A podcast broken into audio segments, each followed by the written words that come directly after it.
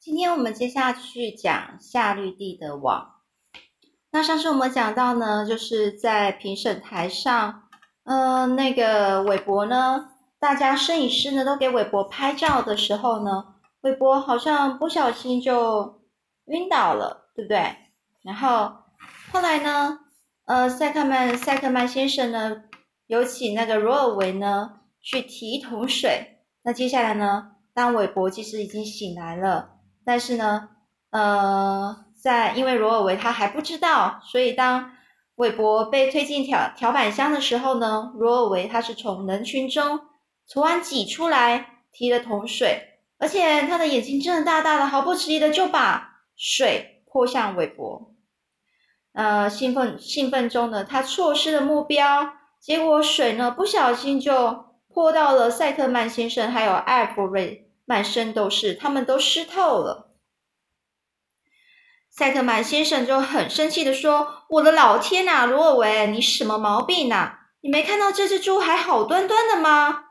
罗尔维轻轻的说：“哦哦，可是你你明明是你说要水的啊。”那塞特曼先生就说：“我可没说要淋浴呀。”这时候大家听到都在面哄堂大笑，哄堂大笑就是全部人都在面大笑。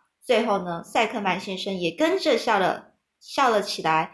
当然啦，艾弗瑞很高兴自己被冲湿了，他立刻开始演起戏来了，就像个小丑一样。他假装自己就在，好像在洗澡，然后呢，扮鬼脸到处跳舞。接下来，他妈妈就说：“艾弗瑞，停止，不要再耍宝了。”但是呢，群众爱死了。艾弗瑞除了掌声和叫好声外，什么都没听到。他喜欢在大看台前。所有人盯着他看时，扮演小丑。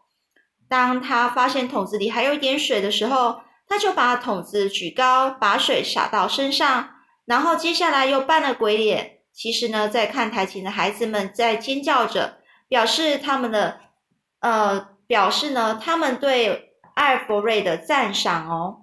最后呢，张终于安心下来了。韦伯被放放到卡车上面，艾弗瑞的母亲呢？就带着他到位座位上，把他帮他擦干。艾瑞伯先生呢，驾驶的卡车慢慢的开回猪圈。艾弗瑞的湿裤子把座位弄湿了一大片。接下来下一章节最后一一日，现在是夏绿夏绿蒂和韦伯独处的时间。两家的人去找芬儿了。田普顿在睡觉。经过紧张兴奋的典礼后，韦伯躺下来休息。他的勋章能挂在脖子上，他用眼角的余光可以看到那一个勋章。韦伯就说说着说：“夏绿蒂，你怎么这么安静呢？”那夏绿蒂就说：“我喜欢坐在这里，我一向都很安静呢。”然后韦伯就说：“是啊，但是你今天特别安静呢，你没事吧？”夏绿蒂就回他说。或许只是有一点累了，但是我感觉到很安详。你今天早上的成功，一小部分也是我的成功。你的前途是可以确定了，你会活下去的。你现在是安心安，既安心又安全，韦伯。现在没什么会伤害你了。秋天就快结束了，寒冷的日子也就快要来了。树梢的叶子会慢慢飘下来，圣诞节和下雪的冬冬天呢也会紧接而来。你会非常喜欢美丽的冰世界，塞克曼先生不会伤害你了，永远不会了。当冬天结束，白昼会变长，白昼就是白天。牧场呢，那儿结冰的池塘会融化，的确呢会返回这里唱歌，青蛙会醒来。软风会再度吹起，这一切风景、声音和味道都会是你的享受，韦伯。这可爱的世界，珍贵的日子。夏绿蒂没说完话，这时候韦伯一阵鼻酸，眼泪不争气的掉了下来。韦伯说：“哦，夏绿蒂，想想当初见到你的时候，我以为你是残酷又血腥的。”当他情绪平复，当这个韦伯情绪平复的时候，又开口说话了。他就问说：“你为什么要为我做这些事呢？夏绿蒂，我不值得你这么做，我从没为你做过什么啊。夏绿蒂他就回答说：“你是我的朋友啊，友谊是很机能的东西。我为你织网，是因为我喜欢你。毕竟，什么是人生呢？无论如何，我们诞生，活一一阵子，我们死亡。”一只蜘蛛天生注定就是一团糟，只会织网、造陷阱、吃苍蝇。帮你或许是希望生命能有一点分量。上天知道每个生物的生命都是有意义的。韦伯说：“嗯，我不太会说话，我没有你对语文的天分，但是你救了我，夏绿蒂，我很乐意为你卖命，我真的会。”夏绿蒂就跟他说：“我知道你会，我为你大方的情操，该该谢谢你，很谢谢你。”韦伯就又说：“夏绿蒂，今天我们都要回家了，市集几乎已经结束了，回到谷仓地窖里和绵羊白鹅在一起，不是很棒吗？你是不是很期待赶快回家呢？”好一会儿，夏绿蒂都没说话，然后他非常小声的说话。小到韦伯几乎听不到了。夏绿蒂说：“我不回到谷仓了。”韦伯跳了起来，他说：“不回谷仓了？夏绿蒂，你在说什么啊？”这时候，夏绿就：“我已经结束了，再过一两天我就要死了，我甚至连爬下来到条板箱里的力气都没有了。我怀疑我的丝囊里……”还有足够的丝让我到降到地面上。听到这，韦伯跌跌入了痛苦还有悲伤的谷底。他开始啜泣的厉害，喘着气，凄惨的哭着：“夏绿蒂，夏绿蒂，我真诚的朋友。”接下来，夏绿蒂就说：“哦，别弄得这么戏剧化，静下来，韦伯，别轻易被打倒了。”韦伯就叫着说：“但是我受不了，我不会让你自己在这里等死。如果你要留下来，那我也会留下来的。”夏绿蒂说：“别傻了，你不能留下来的。塞克曼和罗尔维，还有约翰·艾瑞伯以及其他人都随时都会来回来，但我他们会把你推进条板箱里，把你带走。而且呢，你没有任何留下来的道理呀，没有人会喂你食物。”很快，市集就会空荡荡的，一个人都不剩。这时候，韦伯陷入一阵惊慌，他在猪圈里不停的跑着。突然，他有一个好主意，他想到那个软囊和那将在春天孵化的五百一十四只小蜘蛛。如果夏绿蒂自己不愿意回到谷仓老家，那他至少要带走他的小孩。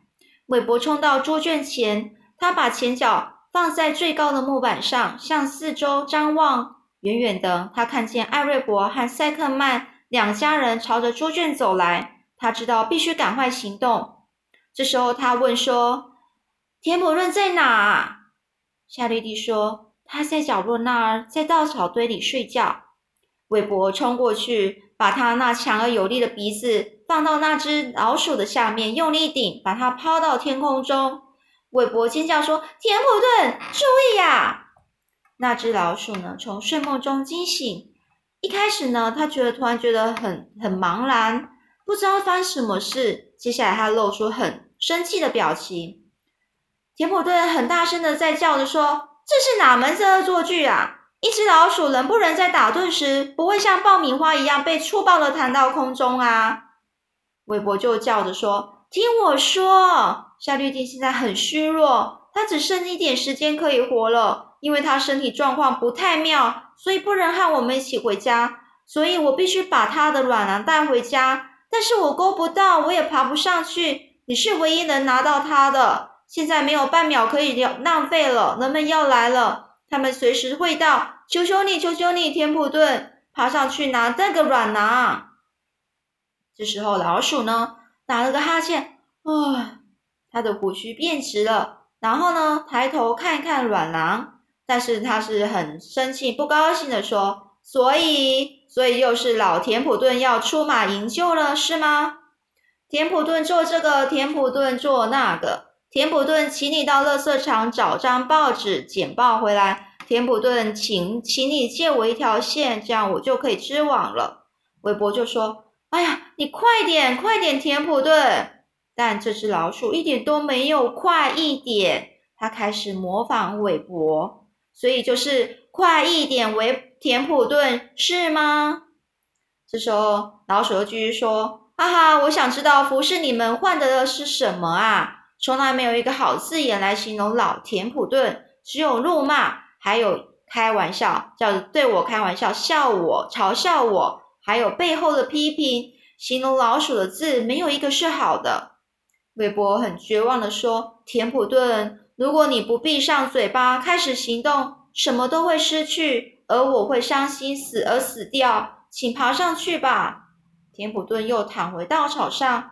懒洋洋的把双手枕在他的头下，两腿交叉，翘起脚来了，做出完全放松的姿态。他就开始笑着说：“伤心到死，哎呀，真是好感人哦，感人，感人。我注意到你们只有有麻烦时才会来找我，但我从来没有听过有人因为我而心碎啊。哦不，有谁会关心我老老田普顿呢？”韦伯就尖叫着说：“起来，起来，别再像个被宠坏的小孩。”田普顿轻轻的笑着说：“但是他仍然躺在那。是谁一趟又一趟的跑到垃圾场啊？当然啦，是老老田普顿嘛。谁因为臭鹅蛋吓走了艾瑞伯家的男孩而救了夏绿蒂呢？哎呀，托我的福啊！我相信那是田普顿。今天早上你在。”众人面前昏倒后，是谁咬了你的尾巴呢？让你重新站起来呢？是老田普顿。你可知道我多么厌倦帮忙跑腿啊？你认为我是什么东西啊？万能的老鼠吗？这时候，韦伯彻底的失望了。人们来了，那只老鼠让他没辙。他后来想起田普顿最爱的食物，于是韦伯就说：“田普顿。”我认真的跟你保证，如果你把夏绿蒂的卵囊给我，从现在开始，当罗尔维把馊水倒下时，我会让你先吃，我会让你先选择饲料槽里的东西，在你吃饱前，我什么都不会碰。这时候，老鼠坐了起来，就说：“你说真的吗？”韦伯就说：“我保证，我发誓。”老鼠就说：“好吧，一言为定哦。”他于是呢，田普顿他走到墙边，开始往上爬。他的肚子因为昨天晚上大吃大喝，还有点鼓鼓的。接下来他就抱怨着，他慢慢的爬到天花板，然后一直爬，直到他他爬到软囊的位置的时候，夏绿蒂把他推向田普顿，因为夏绿蒂就快死了，但是他还剩一点点的力气。然后呢，田普顿。这时候露出丑陋的长长牙，开始咬断卵囊和天花板联系的线。韦韦伯呢在下面看着，韦伯就说：“小心点，我不希望里面有任何一个蛋受伤。”然后田普顿就很抱怨说：“线线线线在我嘴里，它比奶糖还有价值。”田普顿做的很好。他设法剪断线，再把软囊带着带到地面，然后把它放到韦伯的面前。韦伯大大松了一口气。韦伯说：“谢谢你，田普顿。只要我活着，我都不会忘记。”老鼠呢，边说边剔着他的牙齿说：“我也不会忘记。我觉得我好像吃了一轴的线，没关系啦，回家喽。”田普顿爬进条板箱里，很及时的把自己藏在稻草堆下。罗尔维和约翰、艾瑞伯还有塞克曼先生刚好进来，后面跟着艾瑞博、塞克曼太太以及艾尔伯瑞韩芬儿。韦伯已经决定好该如何去载这个，把这个软囊载走，这是唯一可行的方法。韦伯小心的把那包东西放到嘴里。放在舌头上面，他记得夏绿蒂跟他说过，这个软囊呢是很防水而且很强硬的，把它放在舌尖上很好玩。使他流了一点口水下来。当然，现在他什么话都不能说了。但，但是当韦呃韦伯被推进条板箱的时候，他对夏绿蒂使了个眼色。韦伯知道这是他唯一道别的方式了。他也知道，其实夏绿蒂的宝宝很安全了。接下来，韦伯低声的说道：“呃，这时候夏绿蒂很低声说的再见，然后他用尽全身的力量，举起前脚向韦伯挥了挥手。接下来，夏绿蒂再也不动了。隔天呢，摩天轮被拆了，比赛的马呢被搬上了货车，杂志杂技表演员呢也打包他们的行李，跟他们的活动屋。活动房屋一起离开了，夏绿蒂死了。市集很快变得空荡荡的，帐篷还有建筑物里空空的、孤零零的。广场上呢，都是瓶瓶罐罐和垃圾。没有人在来过市集的这几百人中，每一个人没有一个人知道，有一只灰色大蜘蛛在这扮演了一个最重要的角色。当他离开人间时。没有人陪伴他。好，今天我们就说到这里喽，下一次我们继续说。